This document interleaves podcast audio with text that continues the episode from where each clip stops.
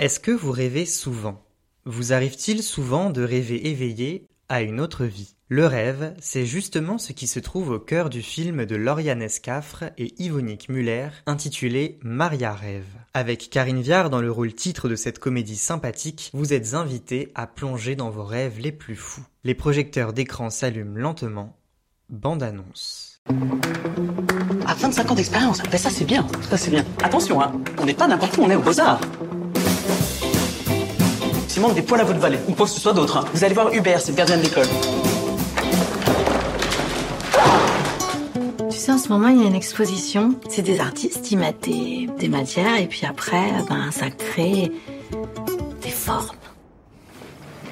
Et le sol, il va se nettoyer tout seul? Vous m'avez vu? Non, non, non, je, je vous ai pas vu. Est-ce que je peux vous prendre le seau C'est pour une install. En fait, c'est simple. Il faut accrocher un sexe tous les cinq fils. Un quoi? C'est quoi le concept? Tu lui expliques? Ah, C'est joli tous ces coquillages. T'es vraiment pas dégueu pour ton âge. Hein. Tu feras un super modèle de nu.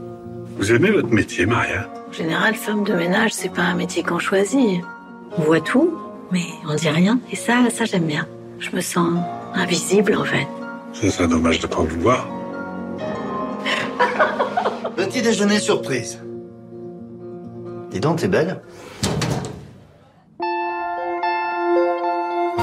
C'est aujourd'hui, hein. C'est là, c'est maintenant. C'est pas demain, c'est pas hier. C'est maintenant et il faut y aller. Même si t'as peur, il faut y aller. Parce que sinon, après, c'est trop tard. Après, c'est fini.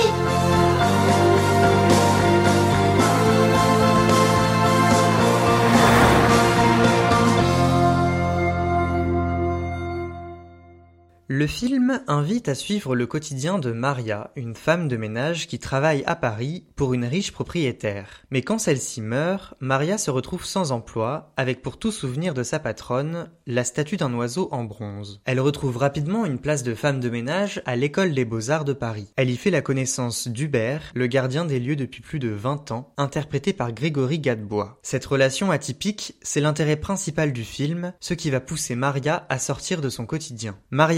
Est un film attendrissant, qui fait du bien et qui donne du baume au cœur. Grâce au talent des deux comédiens, leurs personnages deviennent rapidement attachants pour le spectateur. Karine Viard est très touchante dans ce rôle. Elle donne vie à Maria, une femme de ménage qui doit son charme à sa maladresse. Travailler aux beaux-arts, c'est évoluer parmi des œuvres d'art et découvrir des expositions. Et quelques scènes assez drôles le montrent de manière efficace. Ce qui rend le film touchant, c'est d'abord la confrontation entre deux univers, que l'on n'imagine pas forcément être en contact. Le monde de l'art et les métiers du ménage. Peu à peu, Maria se laisse séduire par cet univers qu'elle ne connaît pas, et c'est assez divertissant à suivre. Pourtant, elle ne déteste pas son métier et dit qu'il faut bien qu'il y ait des femmes de ménage. Elle aime le fait d'être à la fois présente et absente. Son métier lui permet de connaître la vie des gens alors que les gens ne connaissent pas sa vie et la remarquent à peine. La seule touche artistique que Maria aime développer au quotidien, c'est l'écriture de poèmes dans un petit carnet qu'elle ne quitte jamais. Le matin et le soir, dans le RER, elle oublie pendant quelques instants sa profession. Maria aime travailler dans ce lieu particulier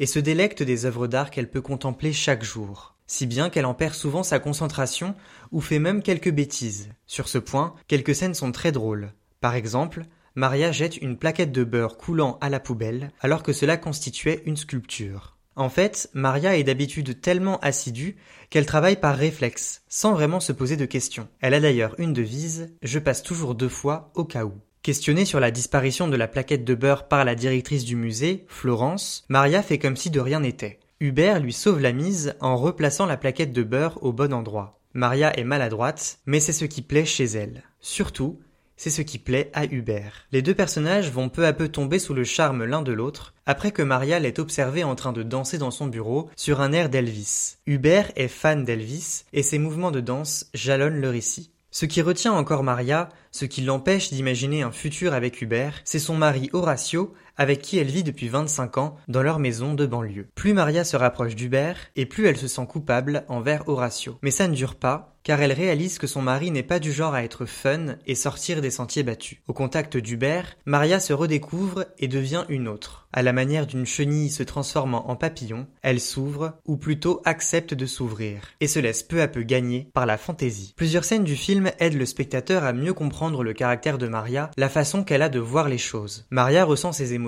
à l'instant T et ne les repousse pas à plus tard. Le plus touchant chez elle, c'est qu'elle est authentique avec elle-même. Par exemple, alors qu'elle prépare à Hubert un Paris-Brest, son dessert préféré, il n'est pas très réussi, ce qui les fait rire. Plus tard dans le film, des amis invités à dîner ramènent un Paris-Brest et Maria ne peut cacher son émotion. Chacune de ses décisions est réfléchie, comme lorsqu'elle expose pour les élèves des beaux-arts, entièrement nue, une chose qu'elle n'avouera jamais à son mari. Sa relation sympathique avec Naomi, une élève des beaux-arts, l'aide beaucoup à se désinhiber et à tenter des choses nouvelles. En passant ce cap, Maria est désormais certaine d'avoir une pleine confiance en elle. C'est un réel parcours personnel qui s'affirme à l'écran. Noé Habitat, l'actrice qui joue le rôle de Naomi, impulse une énergie et une innocence au film, même si le potentiel de son personnage aurait pu être développé encore plus. Son travail artistique offre toutefois quelques scènes assez drôles où l'intervention de Maria est toujours remarquée. La beauté et la singularité de l'art, dans toutes ses formes, gagnent l'attention du spectateur. Maria Rêve est un beau film en termes de couleurs et de musique. Si les plans restent assez basiques, les couleurs resplendissent dans toute leur diversité. Les différentes œuvres d'art de l'école n'y sont pas étrangères. Cette palette de couleurs donne plusieurs tons au film, une fois chaleureux, une autre fois plus triste. C'est une comédie sympathique, plaisante, qui donne le sourire à plusieurs reprises. Son message principal, ne pas se contenter du quotidien, mais imaginer, oser et entreprendre. Karine Viard excelle dans ce rôle d'ambassadrice du rêve. À plusieurs reprises, Maria semble assez désarçonnée par ce qui lui arrive, mais trouve toujours une solution à ses problèmes et sait rebondir. L'écriture de poèmes l'aide à s'inventer une autre vie et à oublier son métier éreintant et peu considéré.